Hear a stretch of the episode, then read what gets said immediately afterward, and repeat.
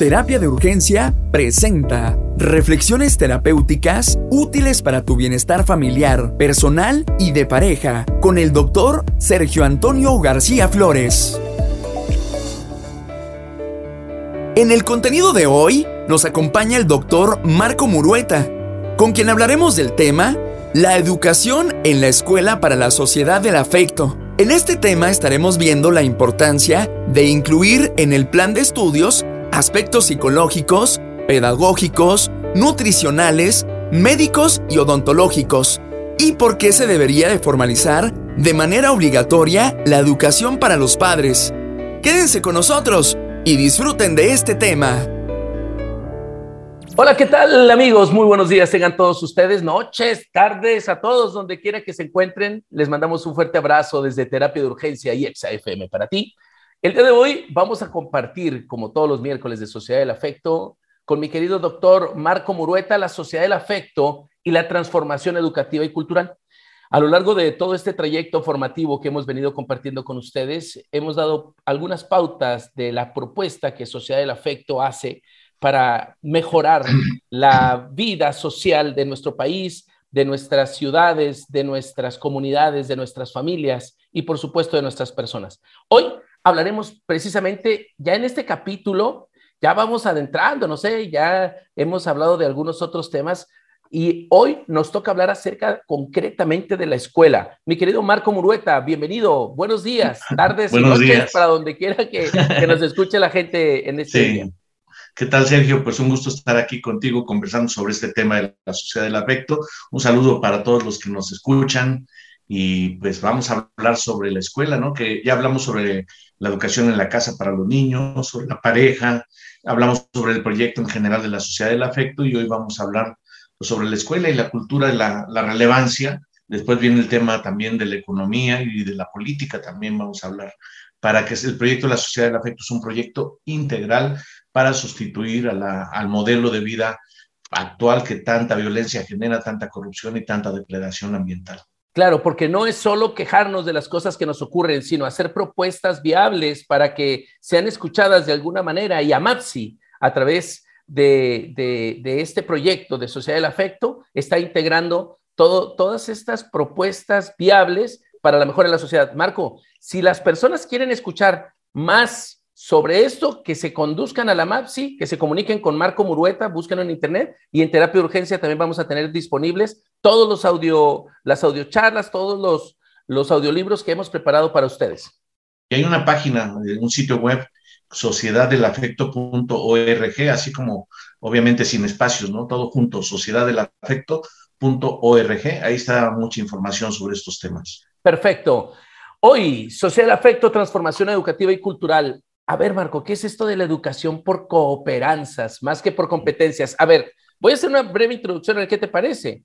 Las competencias en la educación básica, en las últimas, eh, bueno, en, en la anterior reforma, hablaba acerca de que los estudiantes, ante una necesidad, eh, pudieran, eh, demostraran conocimientos, eh, conocimientos procedimientos y actitudes bajo parámetros de desempeño con idoneidad. Estas eran una de las definiciones que manejaba Tobón, sí. este, que manejaban algunos autores. Ajá, sí. por, exacto. Eh, Perrenot, Philippe Perrenot. Y de ahí eh, hemos, hemos tenido pues un sinnúmero de complejidades en la educación básica precisamente por, por esta disposición didáctica y de aprendizaje pedagógica y hoy la propuesta es educación por cooperanzas, más que por competencias. Sí, ese es un concepto nuevo que estamos planteando. Eh, bueno, las, las competencias, el concepto de competencias, habría que preguntarse de dónde salió. Y sí, pues, pues de por allá, revisamos por toda la historia. Pero pues, piensa en un pedagogo importante que haya planteado el concepto de competencias, pues puedes pensar en Piaget, en, en Vygotsky, Pestalozzi, en Froebel, en, en, los conductistas, en Skinner, incluso ellos plantearon objetivos, pero no competencias. Ajá. Y este, mucho menos Freire uh -huh. o Freinet, ¿no? Entonces, ningún pedagogo relevante, ni Vygotsky, habló de competencias. Entonces, ¿de dónde salió? Bueno, es, eso salió de la certificación de capacidades laborales, competencias laborales. Sí, claro.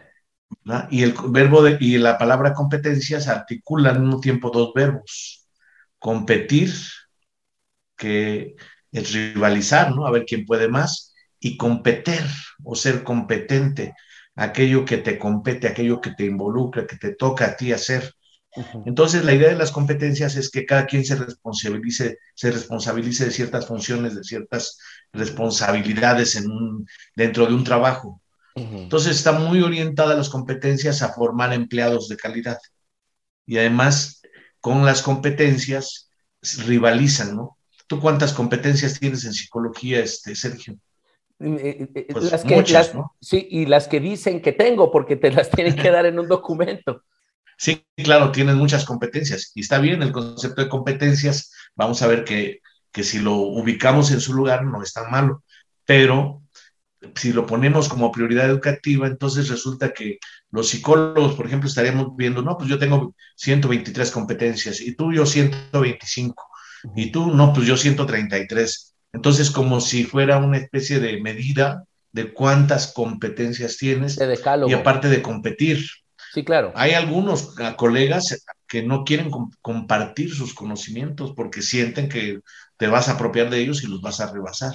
Claro. Entonces, el enfoque de, de, competencias además genera una capacitación en abstracto. Incluso dicen los cognitivo-conductuales este, situacional. Vamos a aprender como si estuviéramos en una fábrica, ¿no? Como si estuviéramos y entonces, eh, pero son, son capacidades para el futuro, no son para el presente. Claro. O sea, ahorita te estamos entrenando para que cuando salgas de este curso, de esta capacitación, este, sirvas a una empresa.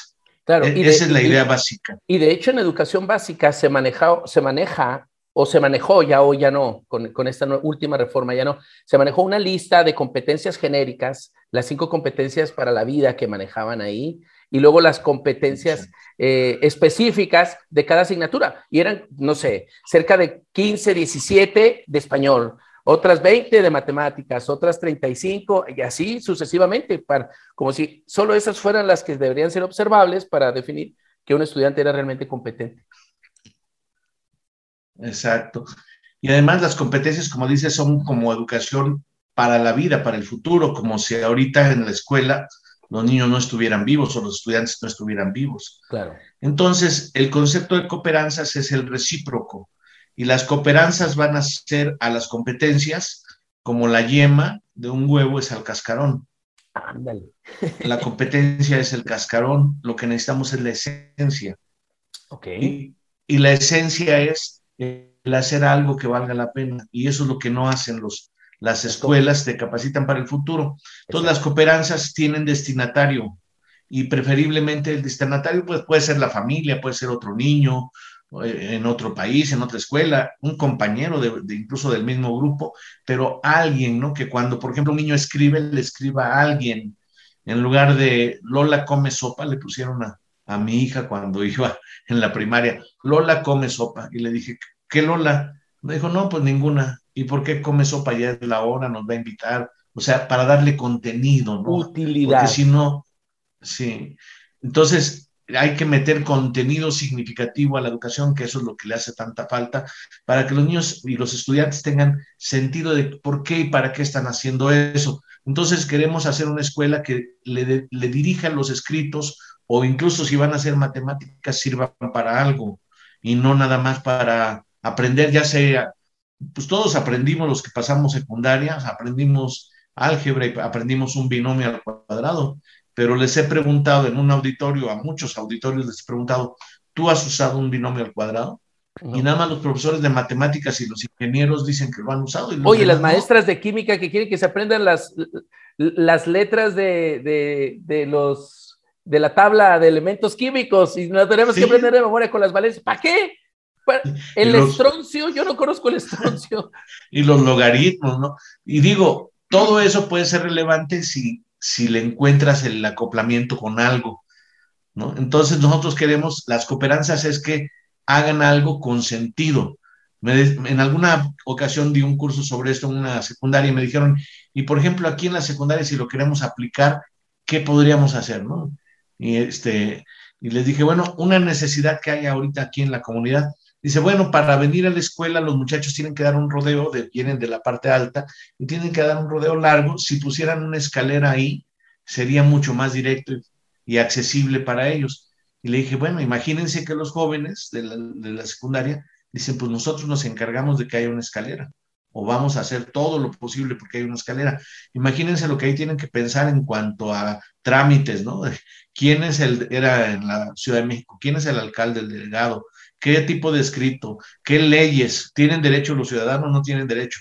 ¿Qué inclinación debe tener la escalera? ¿Cuántos cementos se necesita? ¿Qué presupuesto? ¿Verdad? Este, situado. ¿Cuántas personas tienen que intervenir? Es el aprendizaje situado.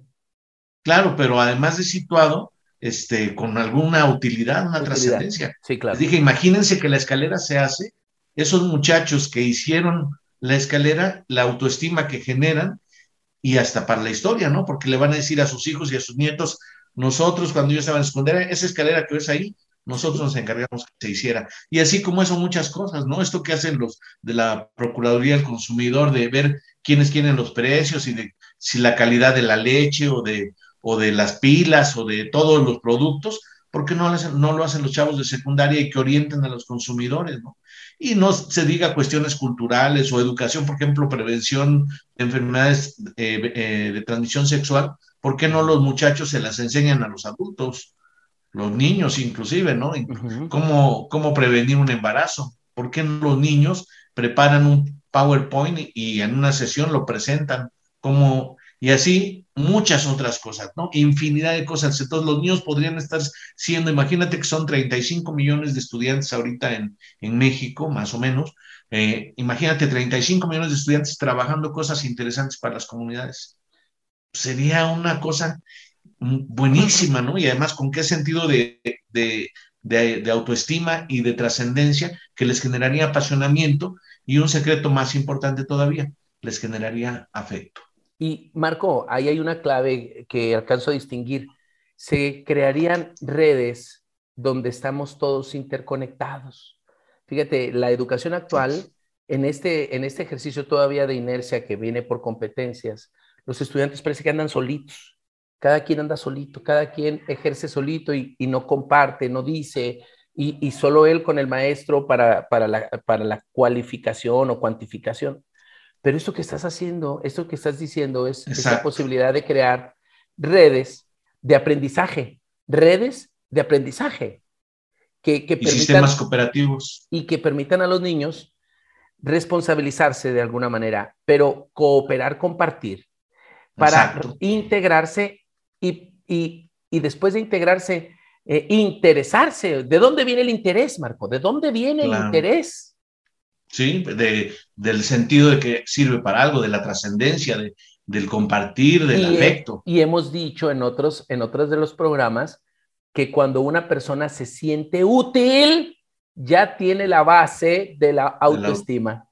Correcto. He aprendido mucho, ¿no, Marco? sí, tienes una palomita. muy bien, exactamente, ahí está la base de la autoestima.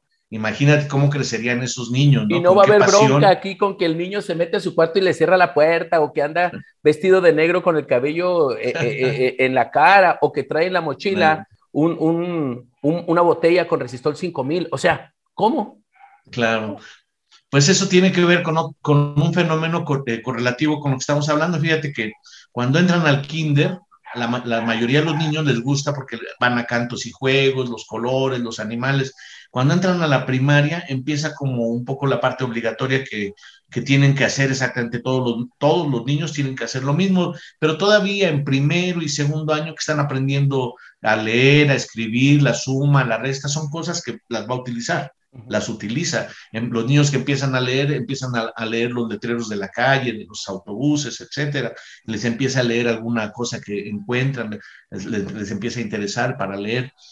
Pero ponle por ahí de quinto año para adelante, hasta la prepa por lo menos, empiezan a aprender muchas cosas que no les interesan. Y no es porque no sirvan, como lo que ya decíamos del álgebra.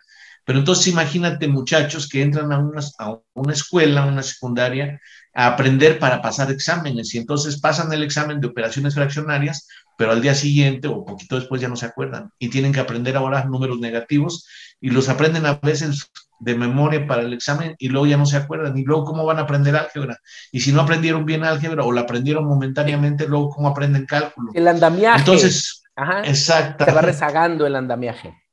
Exactamente. Entonces por eso el fracaso escolar aunque ahora ya casi no reprueban pero cada vez la escuela se les hace menos interesante. No, pero hoy por qué no reprueban Marco porque la, eh, precisamente en los últimos años, nueve meses, la educación básica a nivel federal hizo ciertas disposiciones en cuanto al rezago educativo y para evitar la deserción. Entonces, fíjate, te, comparto rápidamente qué, qué hizo. Emitió decretos para que no se reprobara ningún estudiante y se le pusiera, en vez de cinco CP, el CP es calificación pendiente. Entonces, ahí tienes a un montón de niños con CP, pero ahora para recuperarse, solo se pide al niño que haga uno de todos los ejercicios de los CPs que tenga pendiente. ¿Y qué tiene que hacer el maestro? Pues le tiene que poner seis. Cuando, cuando transforma el CP en calificación, le tiene que poner seis. Pero, pero hay una brecha muy grande. Y aquí es donde se va a observar esto que hemos estado observando en, en las últimas indagaciones de, de, rezago educativo en el país, que vamos a traer al día de hoy mínimamente 1.3 años de rezago en, la calidad de la educación eh, de los estudiantes de educación básica. En, del centro de la República Mexicana para arriba, pero del centro para abajo, hasta tres años de rezago. Porque ya traían un rezago, más este otro rezago, ya traemos un rezago mucho más importante. De acuerdo a los estándares internacionales, pero eh, hay otras cosas que los niños aprenden y que no están valoradas también. Bueno, sí, eso sí es cierto. Eso sí, porque nos, nos estamos comparando ciertamente. Con las competencias. Ajá. Sí, sí, sí, sí. Pero, es, la forma en la que nos están midiendo, Marco. Sí, hay que, pero eso hay que transformarlo con mejores lógicas. Es lo que estamos con la sociedad del afecto. Habría que cambiar esos estándares porque hay muchas cosas que los niños son capaces y que no se valoran acá en la escuela.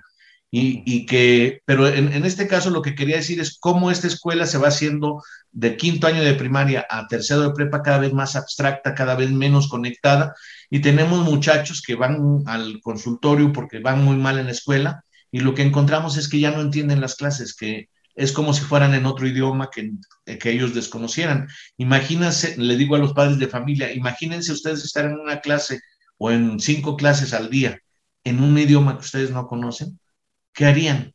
Imagínate. Pues se, empiezan a inquietar, empiezan a hacer ruiditos, como se ve en la, en la, película de la Sociedad de los Poetas Muertos al principio, a aventarse papelitos, a, hacer bullying, ¿no? Porque no le encuentran sentido. si tuvieran una escuela que tuviera sentido y los apasionara, pues no habría bullying. Y además, una escuela que involucrara a los padres con escuela para padres y se integrara escuela y familia en un proceso educativo cultural, pues sería magnífico. Entonces necesitamos transformar la escuela para que tenga sentido. Y esas son las cooperanzas. Y es, es una transformación que ya le hemos mandado incluso a cartas a, a López Obrador y, y, hasta la maestra Delfina y así, pero pues no, como que están en otro paradigma y por eso es tan importante esta transformación hacia la sociedad del afecto para que los niños amen a su comunidad. Por eso decimos que hagan tequio escolar, servicio a la comunidad.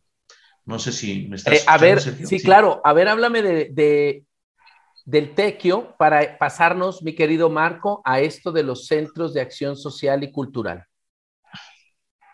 Sí está relacionado que la escuela no se, no se encierre en sí misma y que sea para el futuro, sino que las escuelas las veamos como centros de acción hacia la comunidad, no solamente comunidad inmediata, podría ser a través de Internet, puede ser hasta la comunidad mundial, o la comunidad de niños, o la comunidad de deportistas, o la comunidad de artistas, o cualquier, muchas comunidades. Pero entonces que la escuela sea un centro, que no la veamos como un, un lugar donde los niños se van a encerrar y a preparar para que cuando salgan hagan algo, sino un punto de irradiación hacia la comunidad y por lo tanto un, un punto de crecimiento, de, de las comunidades, de desarrollo cultural y de muchas cosas de las comunidades. Fíjate, Marco, hubo un programa aquí en la ciudad de Chihuahua donde a, las escuelas de las comunidades les estaban ofreciendo gallineros. Les decía, les vamos a dar 10 gallinas y dos gallos, o 10 gallinas, no me acuerdo, y les vamos a dar todas las, toda la malla para crearlo y, y, ciertos requerimientos. Tiene que hacerlo en, en, en, un espacio de mínimamente de 10 por 10 y bla, bla, bla. Muchas escuelas no querían, no quisieron, no lo aceptaron.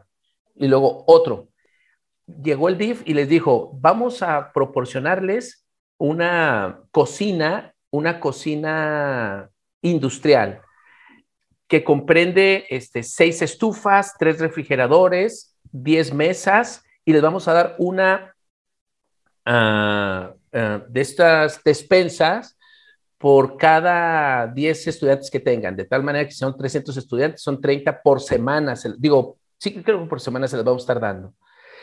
Y muchas escuelas no quisieron, incluso, Marco, al día de hoy, yo sé perfectamente de una escuela que va a regresar todo, porque ya no quiere nada de eso ya no quiere nada de eso.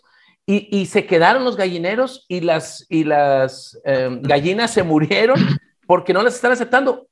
¿Es esto a lo que te refieres, Marco? No, es, es algo distinto. Ahí la clave de esto es también la sensibilidad hacia la comunidad, que los estudiantes analicen qué se necesita en la comunidad, como decíamos lo de la escalera, pero en esta comunidad se necesita que hay mucha basura, vamos a hacer una campaña contra la basura o para cambiar el basurero que está ahí. Pero proyectos como este quedan dentro de estos centros de acción social y cultural donde todos nos, organicemos. Por ejemplo, imagínate que en la escuela hay condiciones para sembrar chiltepines y que el, director dice, a ver, en ese rincón vamos a sembrar chiltepines y nos vamos a poner todos a, las pilas para poder producir y vender. Es algo así. Sí, eh, hay liderazgo del director, hay liderazgo de los docentes, pero también los, los estudiantes pueden proponer. Vemos, dicen los estudiantes, que hay mucho alcoholismo en esta comunidad, hay mucha drogadicción. Hagamos una campaña de qué pasa con el alcoholismo. Es decir, involucrémonos en la comunidad porque estamos formando también ciudadanos, estamos, y sobre todo lo más importante en la sociedad del afecto, el amor a la comunidad es el único antídoto contra la corrupción.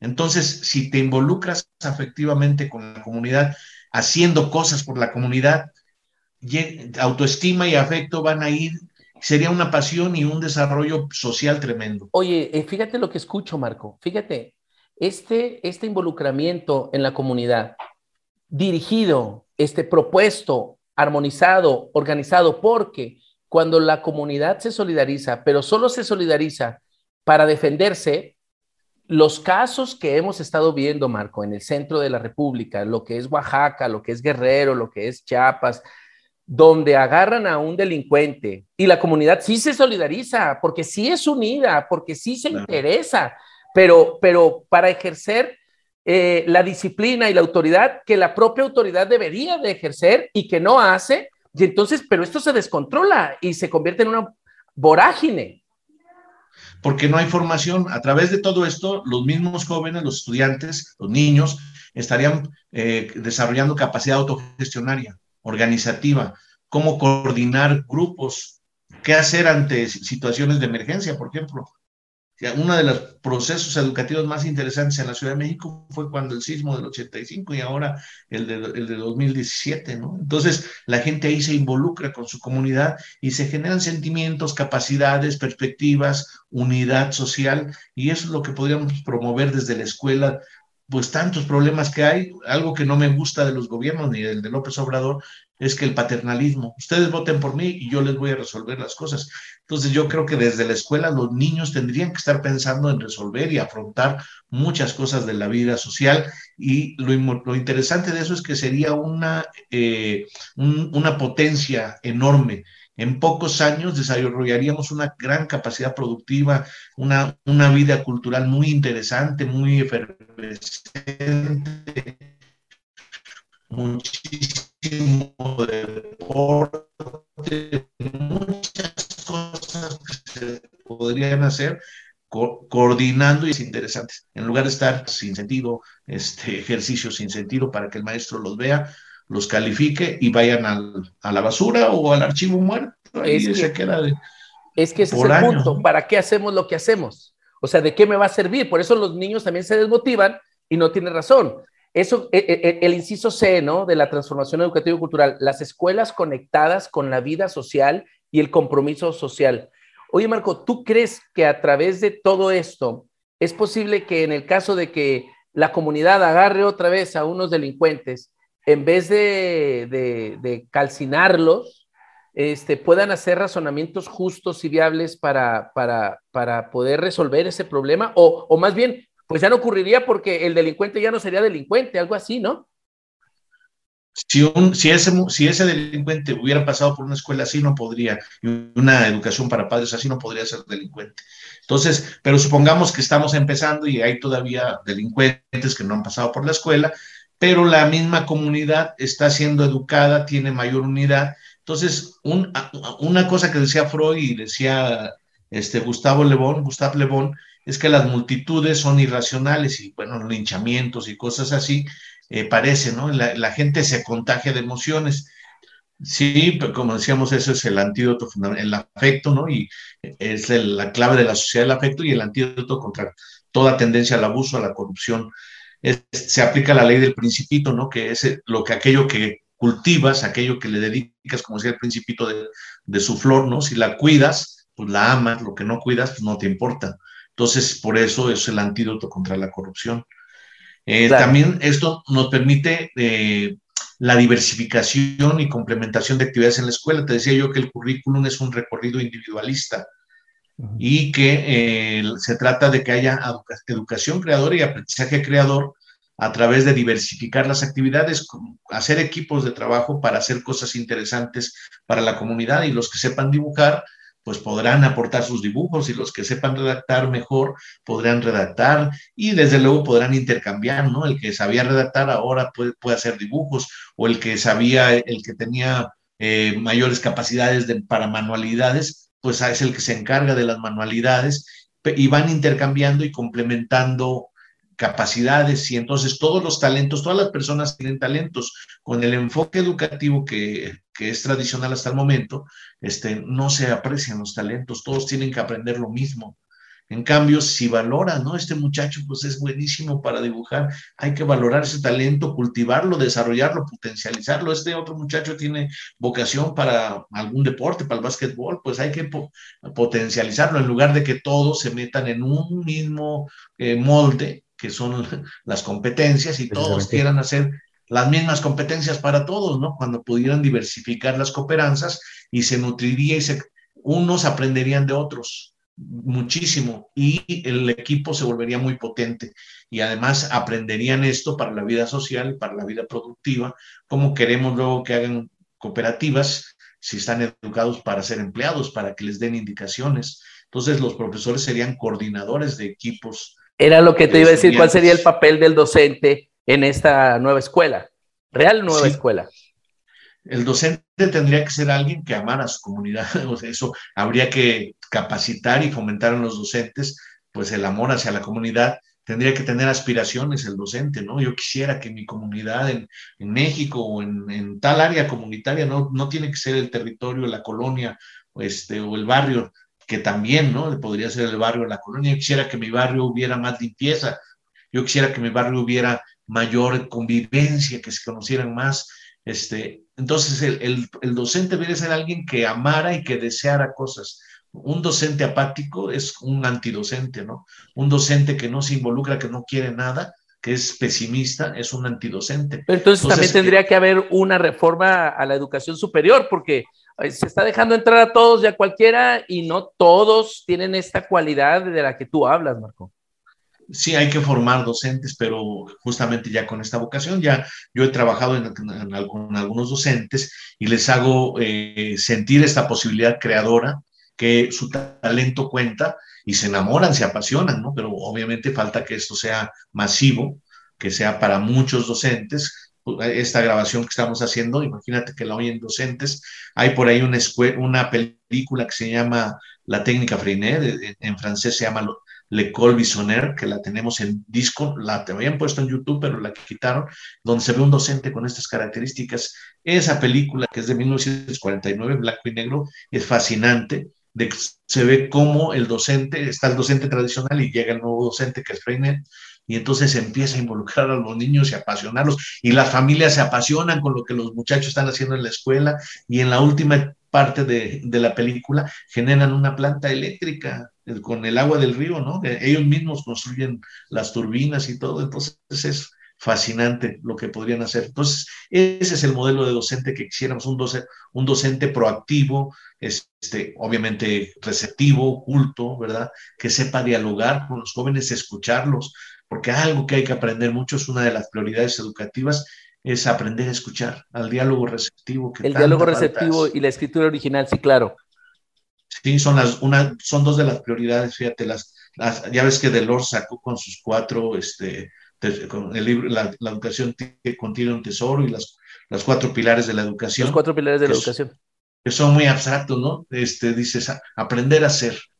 ¿Y qué es ser? Pues Heidegger escribió en 1927 un libro sobre ser y tiempo y llegó a la conclusión de que no podía decir lo que era ser. Y, y, Jacques Delors quiere que ya los niños aprendan a ser, ¿no? O aprendan a aprender, es complejo. Sí, bueno, aprender a aprender, pues eran los hábitos de estudio, algo así. Este, aprender a vivir juntos, como este principio de la tolerancia, que es muy, muy la neoliberal, diría. De hecho, de ahí fue donde se desprendieron todas esas competencias eh, específicas que les llamaron.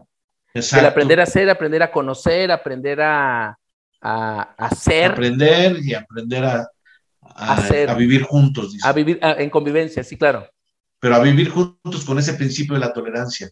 Y la, el concepto de tolerancia es un antivalor, porque es aguantar lo que no te parece, ¿no? El vecino tiene su música a todo volumen, bueno, si es una vez a, cada dos meses, o cada, pues no hay tanto problema, pero si no, pues toléralo, ¿no? No seas intolerante.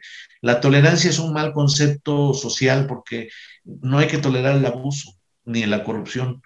Y por el concepto de tolerancia se cuela eso.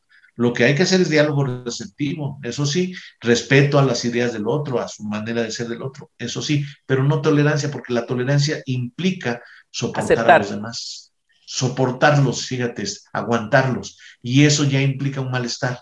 Te aguantas, ni modo, así vives en sociedades, el concepto de Freud, el malestar en la cultura, ¿no?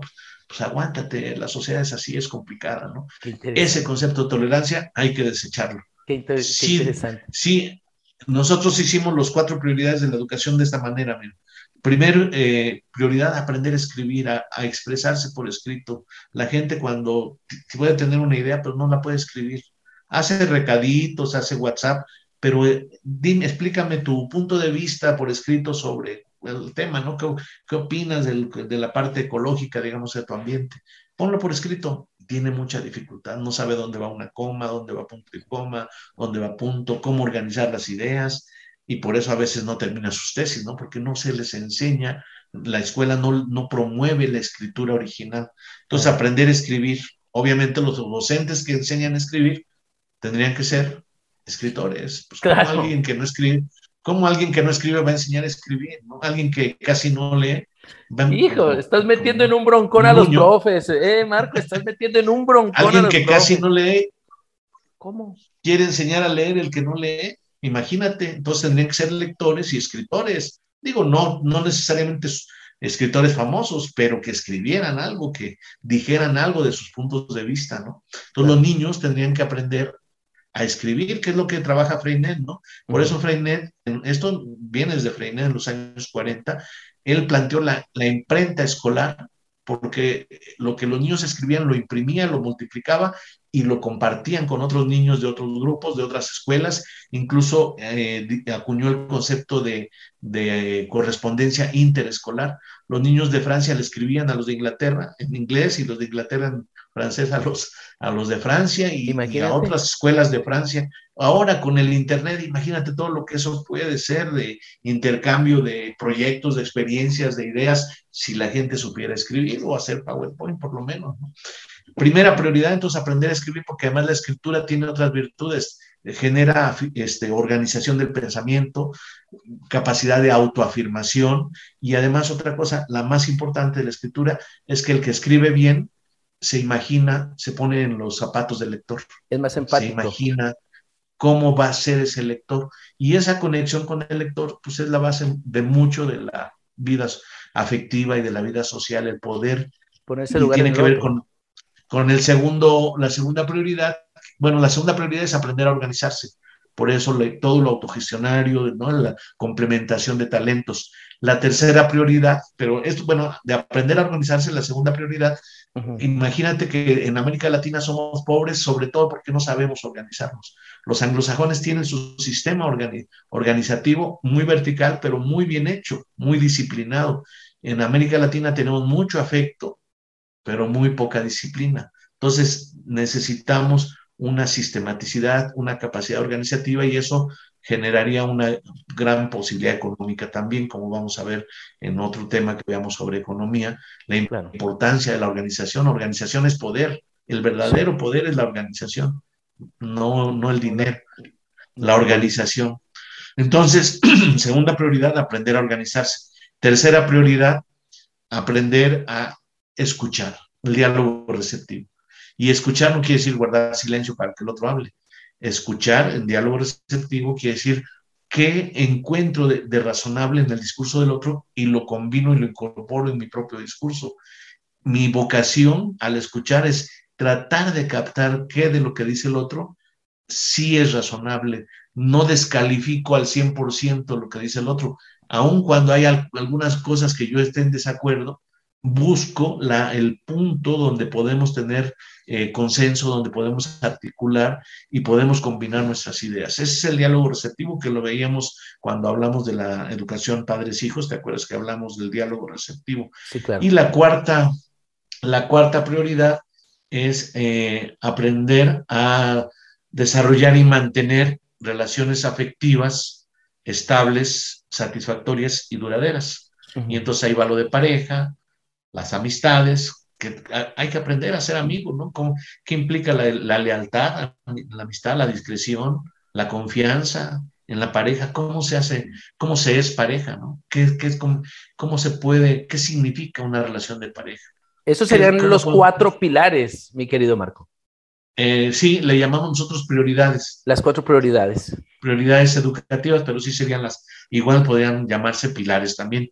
Es decir, queremos sustituir los abstractos de Jacques Delors con estos que son muy claros y concretos. Claro. Oye, Marco, pasando a la democracia escolar y la originalidad de las de acciones educativas, se ha tenido a lo largo del tiempo una concepción en cuanto a que los adolescentes no se les debería dejar democratizar tanto porque no son capaces todavía de emitir eh, ciertas condiciones por esta necesidad de libertad que luego se, se, convierte, y, esta negación de, de, ser educado de alguna manera.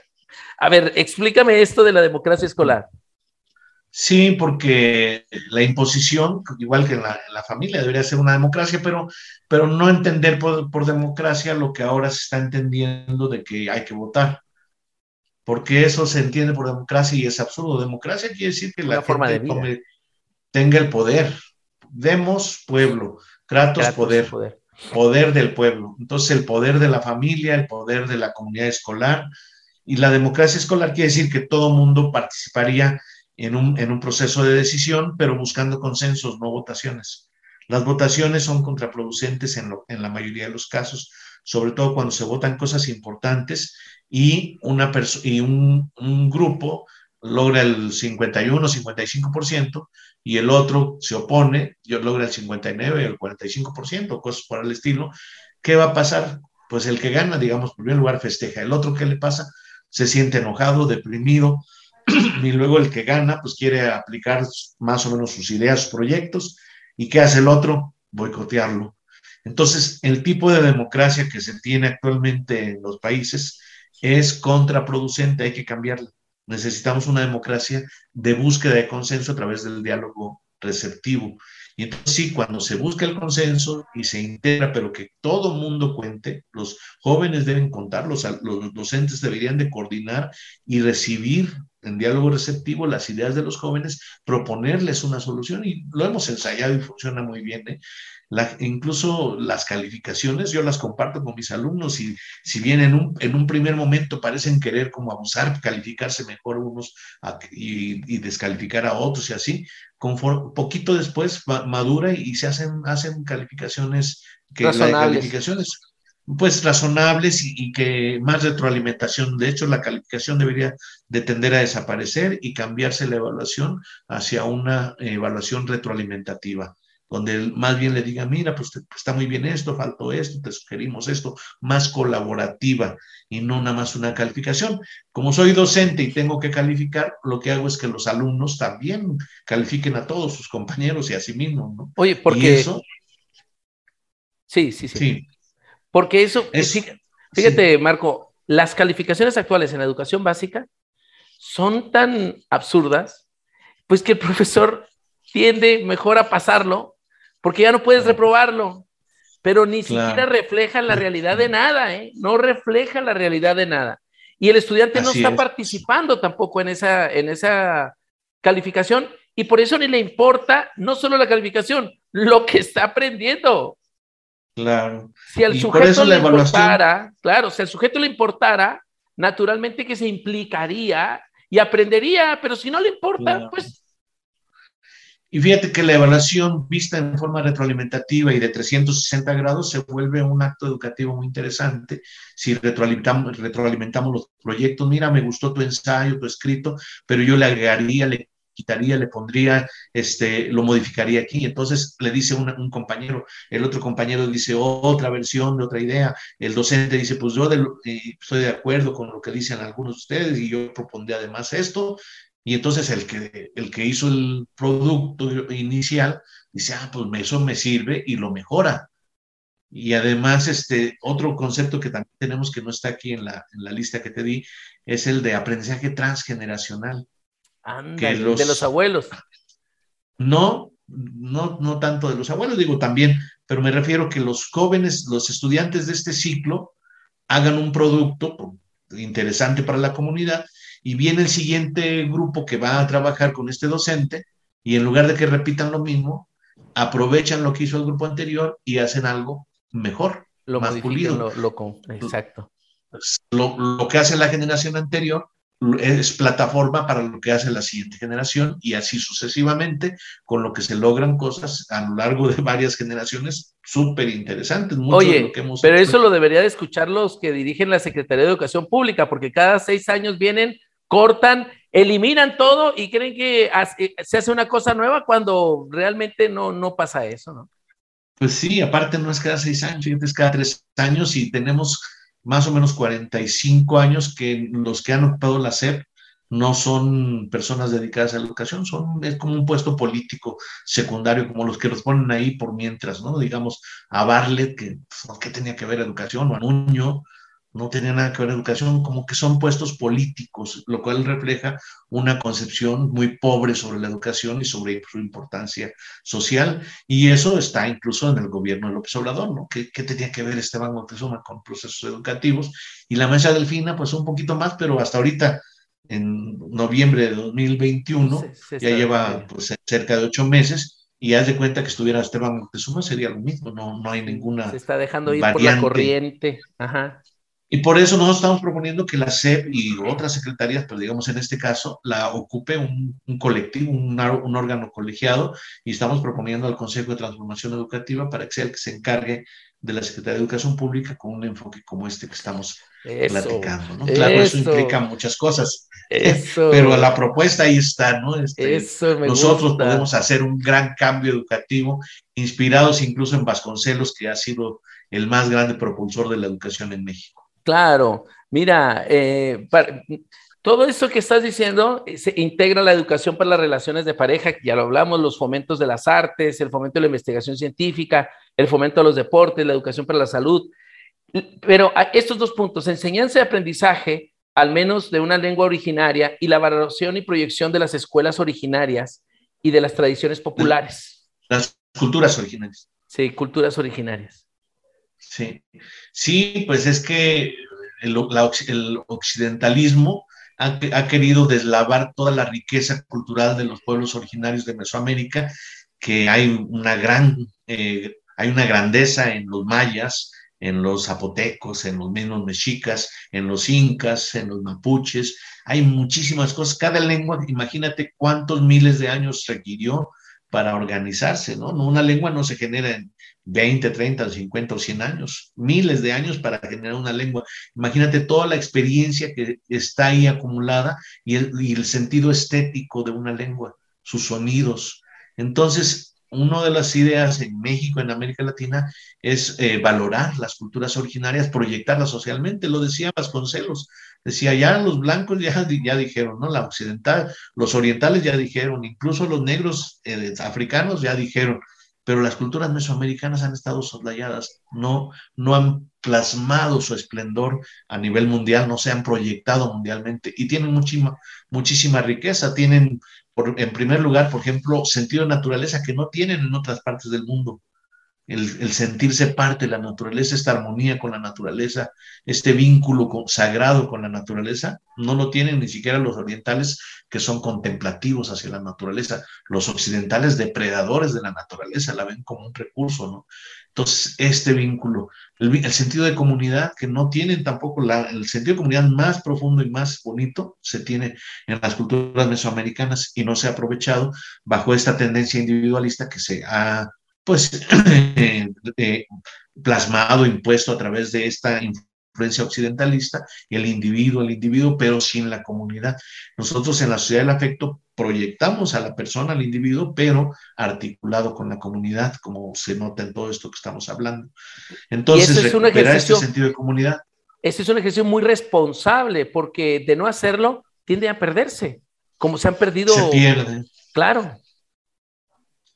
Y es una lástima porque además ahí está la base de lo que puede ser el, mundo del futuro, porque el tercer punto que tienen los mesoamericanos, los pueblos originarios, es su capacidad afectiva, de donde nosotros, los, los mexicanos y los latinoamericanos en general, hemos absorbido sin darnos cuenta, ¿no? Ya ves que hay muchas palabras, desde aguacate, este, nixtamal, este, muchas palabras que vienen de los, del lenguaje, de las lenguas originarias, pero hay un fenómeno muy curioso, sobre todo en México, que es el, manejo del diminutivo, que refleja esta suavidad afectiva que viene en los pueblos mesoamericanos y que se ve en los Huehuetlatoli, la antigua palabra, como el papá para educar a su hija le habla con un cariño impresionante. Antes de empezar la lección le, le dice una serie de halagos, de cosas bonitas, ¿no? Y también a su hijo en las antiguas palabras. Entonces, de ahí viene nuestro diminutivo, ¿no? Es decir, un ratito, ¿no? Vamos a tomarnos un cafecito. ¿Qué tanto es tantito, no? O como decimos, en todos los países hay una palabra que se, dice ahora, en inglés now, ¿no? En este momento. Pero en mexicano tenemos ahorita. Y no solamente tenemos ahorita, tenemos ahoritita. Y hay incluso ahorititita. Eso, esa suavidad que tenemos, no, espérame tantito, un ratito. Y ese es de los prehispánicos.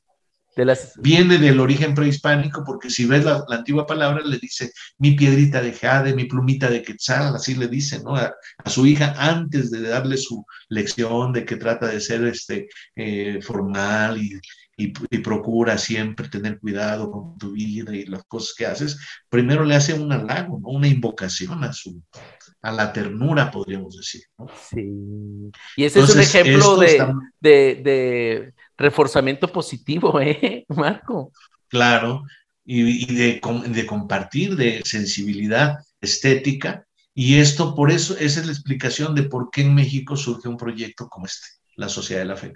Oye, mi querido Marco, hagamos un resumen de todo esto que hemos hablado hoy en la Sociedad del Afecto sobre la transformación educativa y cultural. Recuerden, amigos, que estos materiales están dispuestos para ustedes de, esta colección con mi querido Marco Murueta. Hay 10 audiolibros disponibles para ustedes que los pueden eh, obtener a través de la MAPSI, que es la, página oficial que dirige mi querido Marco Murueta, o en terapia de urgencia también estará disponible para ustedes. Hagamos un, un eh, ejercicio de organización de toda esta información del día de hoy, mi querido Marco Murueta?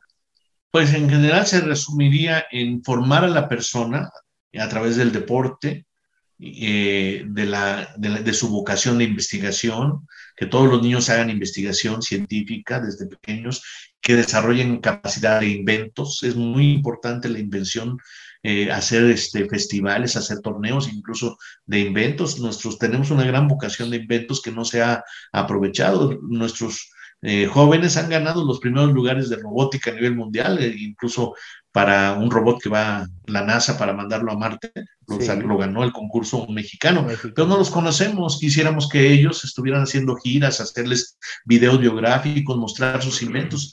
Igual los deportistas, ¿no? ¿Quién es el mejor futbolista de Chihuahua? ¿Tú sabes quién es el mejor equipo de fútbol de Chihuahua? ¿Tú lo conoces? Sí, ahorita andan aquí los bravos, andan, andan macizos los bravos. No, pues así como eso, los del municipio de Delicias, los de, los de Chihuahua, los de Ciudad Juárez, habría que conocerlos, proyectarlos a los jóvenes que, y, y, lo mismo los artistas, ¿qué, ¿qué, poetas conoces o qué pintores conoces de Chihuahua, este, y los sobre todo jóvenes, ¿no? ¿Qué escritores? Entonces necesita un gran auge cultural promovido a través de, de, las escuelas y de otras actividades, inclusive de carácter municipal, de carácter estatal, de carácter nacional, que, la, que, lo, que los gobiernos estuvieran involucrados con el desarrollo de la cultura en la mayor eh, amplitud posible y esta sería la clave para disminuir la violencia. Claro. En mucho, en mucho, un gran, una gran efervescencia cultural baja los niveles de violencia y de adicciones muchísimo. Faltaría un poco la parte ocupacional que la vamos a ver en una próxima eh, sesión, eh, la parte de hacer, tener capacidad productiva, económica, estar ocupado, sentirse, pues que tienes un, ingreso bien, ¿no? que no tienes que emigrar forzadamente. Entonces eso lo vamos a ver en otra, pero ya con esta parte de efervescencia cultural y esta transformación educativa, imagínate, educación para padres y cambiar, cambiar la escuela sería una cosa formidable.